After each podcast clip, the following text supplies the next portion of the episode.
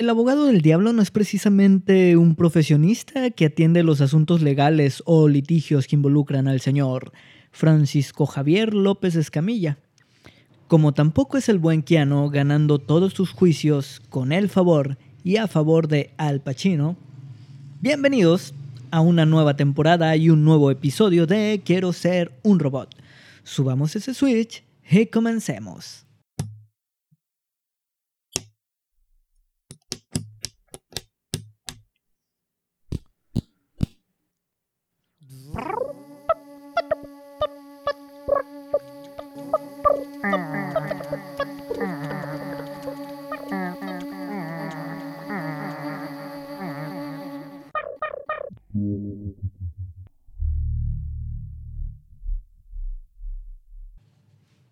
Después de aclarar en qué no consiste esa figura o expresión a la que se suele acudir mm, regularmente cuando estamos borrachos, vamos a tratar de explicar en qué consiste eso de hacerla de abogado del diablo.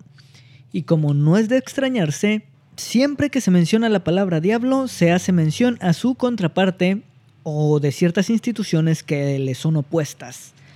La figura del abogado del diablo está ligada al catolicismo y desde los primeros años de su existencia.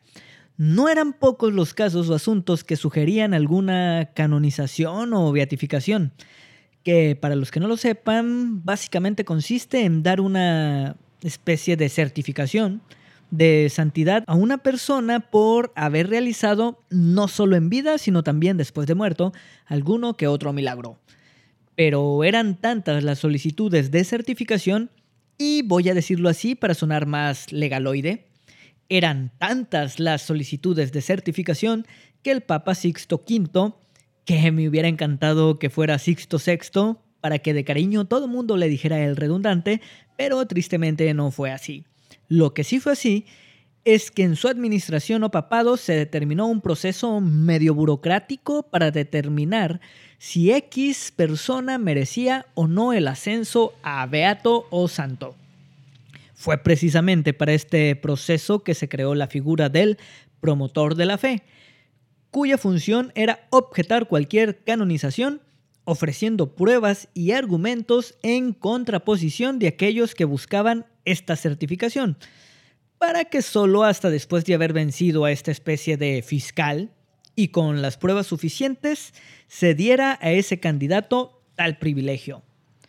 Esta figura de promotor de la fe regularmente recaía en un clérigo con formación en derecho canónico, quien a pesar de ser un hombre de fe, se tenía que oponer incluso a creencias o argumentos en los que él confiaba. Todo esto para garantizar o dar legitimidad al proceso. Muchas personas consideran que por ello se encontraban un poquito más enfilados en el grupo de los que no creen o de los que se oponen a los milagros realizados por estos beatos o santos y que además desconfiaban de los dichos de los fieles o de sus creencias, ganándose con ello el mote de abogado del diablo. Esta figura creada en 1587 fue abolida en 1983 por nada más y nada menos que el buen Papa Juan Pablo II, lo cual permitió que de 98 canonizaciones que se habían realizado hasta el siglo XX, pasaran a realizarse casi 500 canonizaciones y 1300 beatificaciones, agilizando con ello el procedimiento, pero quitándole el glamour de pertenecer a un selecto grupo. Actualmente se dice que alguien hace de abogado del diablo cuando defiende una posición en la que no necesariamente cree o debate contra otra posición en la que genuinamente cree o confía. Esto ayuda, en la mayoría de los casos, a comprobar la calidad de un argumento y encontrar debilidades en nuestra defensa o en la defensa del argumento que creemos. Así pues, quien hace de abogado del diablo presenta pruebas y argumentos lógicos que puedan dar validez a sus conclusiones, aunque de antemano sepa que puede estar fuera de la razón. Actualmente los temas que se discuten en Internet son tantos y tan variados que no fue difícil encontrar algunos con los que podamos hacer este ejercicio de jugarle a ser abogado del diablo. De una vez aviso que no comparto ninguna de estas ideas, de hecho traté de buscar algunos temas o posiciones que fueran los más eh, que fueran lo más controvertidos posibles para que el ejercicio fuera más entretenido. Y ahí les va el tema número uno. El pinche tren Maya. Mi rol como abogado del diablo es defender el proyecto y por si acaso no quedó del todo claro, no es que esté de acuerdo o en contra de esta posición o de este proyecto. De hecho, como podrán comprobar, soy una persona no educada en temas de geografía, medio ambiente o ingeniería civil. Y si no fuera por mero entretenimiento y a través de este podcast, seguramente no daría mi opinión para no verme como un pendejo. Y con eso cierro la aclaración. No es poca la gente que cuenta con gusto y manifiesta emoción de lo mucho que disfrutó de su viaje por las Europas. Y le voy a decir así, las Europas, para escucharme más ridículamente fifi. Tampoco es poca la gente que dice que su viaje en tren que los llevó a internarse en medio de la naturaleza y disfrutar de los más bellos paisajes que hayan pasado frente a sus ojos color avellana, les demostró lo que podía llegar a ser el primer mundo experiencia misma que los hizo darse cuenta, una vez más, que México sigue y seguirá hundido en el tercer mundo. Por eso, considero y los invito a considerar que el proyecto del tren Maya es la posibilidad de redescubrir México y sus ecosistemas, agilizando la manera en que nos movemos y movemos nuestras monedas de mano en mano.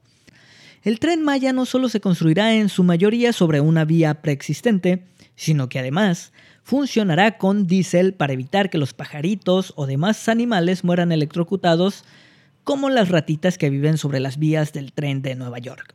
Así pues, el animal que sea lo suficientemente descuidado como para no ver un tren de un chingo de toneladas, bien merece ser atropellado. Ah, aquí voy a hacer una pausa y voy a quitarme un momentito la corbata para litigar porque no se le puede recriminar a un animalito ser atropellado por un tren al no voltear con cuidado hacia ambos lados, cuando son tantos los casos en los que un cabrón se lleva, además de su vida, otras tantas por tratar de ganarle el paso al tren. Aquí en Mazatlán es muy sonado el caso de un camionero de transporte urbano que trató de ganarle el paso al tren y lamentablemente las consecuencias fueron decenas de muertos. O de otro caso no tan lamentable, pero sí muy sonado en el que un cabrón destrozó las plumas de un cruce de vías, las cuales supuestamente costaron 3.5 millones de pesos y que obviamente no han podido ser reemplazadas. Y con justa razón, porque ahí también la administración que gestionó esa obra, que no mamen, 3.5 millones de pesos por unas plumas, neta. Pero, pero ya muy, muy en serio, neta. Ah, y en este momento procedo a colocarme de nuevo la corbata y sigo con el litigio. Quizá el tren Maya sea la oportunidad de que por fin nos podamos volver un destino turístico que seduzca al viajero europeo, llevándolo a cada rincón de nuestras... pues ya no tan vírgenes playas, pero tampoco es que sean las más mancilladas. Pero si sí lo fuera así, mi cliente garantiza poner en funcionamiento todo un aparato administrativo, humano y legal para garantizar el cuidado de nuestro medio ambiente. Claro, sin omitir apelar a la conciencia, responsabilidad y educación de nuestro pueblo sabio. Sabemos que las comunidades indígenas son las más inconformes con lo que ellos llaman robo a sus tierras pero ¿acaso no hablamos de las mismas comunidades que de manera constante se encuentran en conflicto con sus gobiernos y que siempre andan inconformes? ¿Que se han violado derechos y cometido abusos esas comunidades? Pues sí, pero una vez más, no fue esta administración, fueron las otras, las tan conocidas mafias. ¿Que no alcanzan las manos para contar a sus muertos? Pues sí, pero eso es culpa de la reforma educativa que nos obligaba a contar con los dedos de las manos, que es el ejército, el brazo ejecutor y el verdadero asesino. Pues también, pero no fue nuestro ejército, fue el ejército de Calderón, el mismo que sacaron a las calles a librar una guerra. Pero no en las calles en las que está el nuestro, sino en otras calles, unas muy mal pavimentadas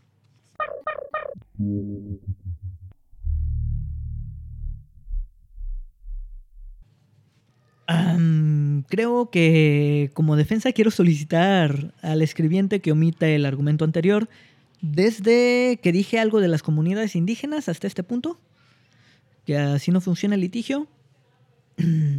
ok. Entonces doy por terminado el ejercicio número uno porque creo que no me salió del todo bien. Y pasemos entonces al ejercicio número dos.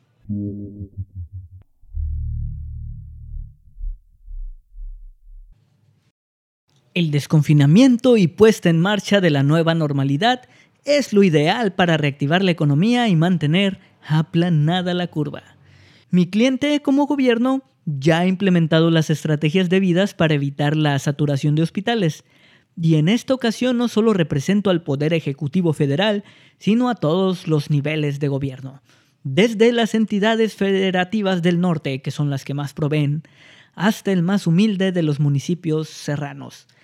Después de que el hashtag Quédate en casa fuera todo un éxito y de ver cómo la población acató todas y cada una de las medidas propuestas, llegando al punto de buscar alcohol en muy variadas presentaciones para desinfectarte, tales como cerveza o bacardí, pero todo esto por culpa de los ricos que lucran con el desabastecimiento de alcohol etílico para así incrementar sus costos, pero que en su cegada ambición no contaban con que el ingenio del mexicano que encontró en la cerveza el excipiente ideal para desinfectar la garganta, lugar donde se sitúa en primera instancia el virus del COVID-19, llevando con ello el valiosísimo desinfectante a cada hogar de nuestra hermosa república. Es por ese ingenio y por ese sentido de la responsabilidad que el gobierno no volverá a oprimir, sancionar o violentar a la ciudadanía que falte a las medidas sanitarias. Además, sabemos que es muy poca la gente que incurre en faltas.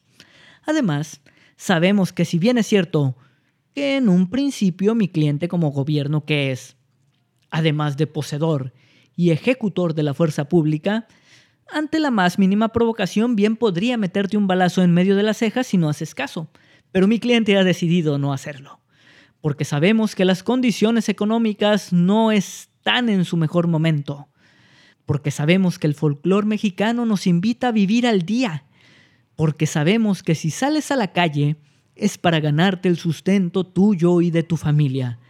Dejamos entonces en tus manos toda responsabilidad. Es más, declaramos abierta la temporada vacacional. Al final de cuentas el color rojo es solo un color y los colores no determinan quiénes somos, ni mucho menos están relacionados con la palabra alto. Así pues, en una muestra de garantía y ejercicio de la libertad, esta nueva normalidad deja en manos del pueblo sabio el ir y venir a través de nuestras calles, porque estamos seguros que se conoce el adecuado uso del cubrebocas, porque sabemos que no te chupas los dedos cuando vas en el camión, porque entiendes perfectamente la naturaleza de la radiación y no te vas a creer todas esas cadenas de Facebook, ni aunque te la mande tu tía y lo jure por la vida de tu prima. Porque sabemos que el orden y la salud no son esferas que descansen exclusivamente en nuestras manos. Así que vamos a dejar que seas tú, pueblo hermano, quien cuide de ti y de los tuyos. Porque hasta este punto nosotros ya cumplimos. Y si todo esto se va a la puritita mierda, la culpa va a ser completamente tuya. Y díganme pendejo, pero yo prefiero el término estratega. Y con eso doy por terminado esta etapa del proceso. Y yo no sé ustedes cómo lo estén escuchando en casita, pero siento que ya me voy soltando con esto de ser abogado. Así que, ya suelto, voy al último y tercer ejercicio.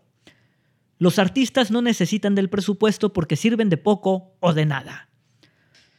Son muchos los millones que nos vamos a ahorrar con la disminución o, como dicen ellos, descalabro al presupuesto de la cultura, porque finalmente los artistas piden mucho y ofrecen poco. No son pocas las obras que a pesar de tener una beca, presentan sillas blancas de plástico como si fueran escenografías. ¿Dónde está aplicado el recurso que se les dio? Díganme dónde, porque yo no puedo verlo ahí en esas sillas. He visto proyectos que llevan por nombre Teatro para no actores. Eso solo me dice que no necesito aplicar el presupuesto en, en, mantenimiento o acondicionamiento de escuelas de arte. Aparentemente los actores son prescindibles y la gente prefiere trabajar con no actores. Porque por ahí también dicen que los artistas son inmamables. Y antes de soltar este tema de las escuelas, voy a rematar este argumento. ¿Para qué quieren escuelas de arte?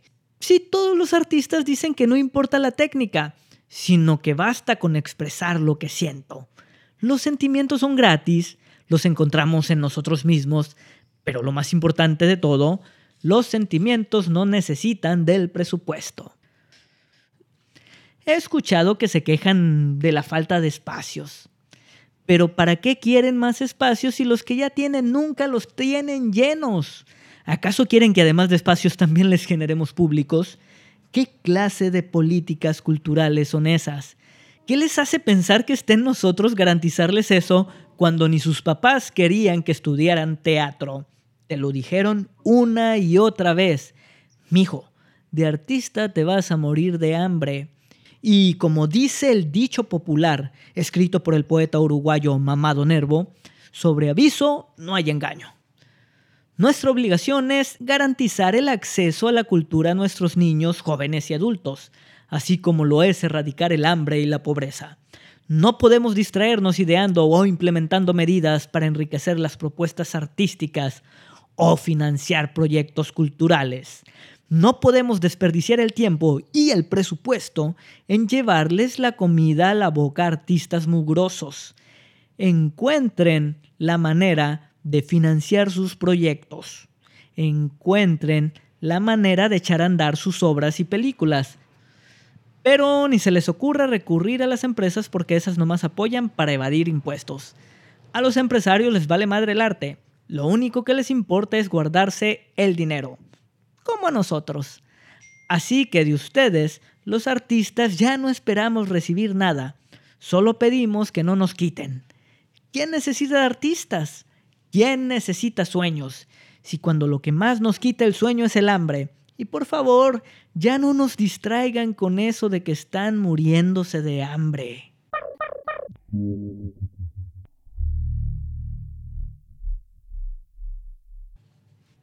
Ah, Qué bueno que se abolió eso del oficio de abogado del diablo, porque no era nada sencillo. Además, siempre se puede ser abogado a secas. Y antes de cerrar con este episodio, les recuerdo que ninguna opinión expresada es real, responsable, informada o insertada correctamente dentro de un contexto. Solo es un mero ejercicio reflexivo de acondicionamiento para el correcto desempeño en contiendas públicas celebradas en redes sociales. Habiendo dicho eso, bajemos ese switch.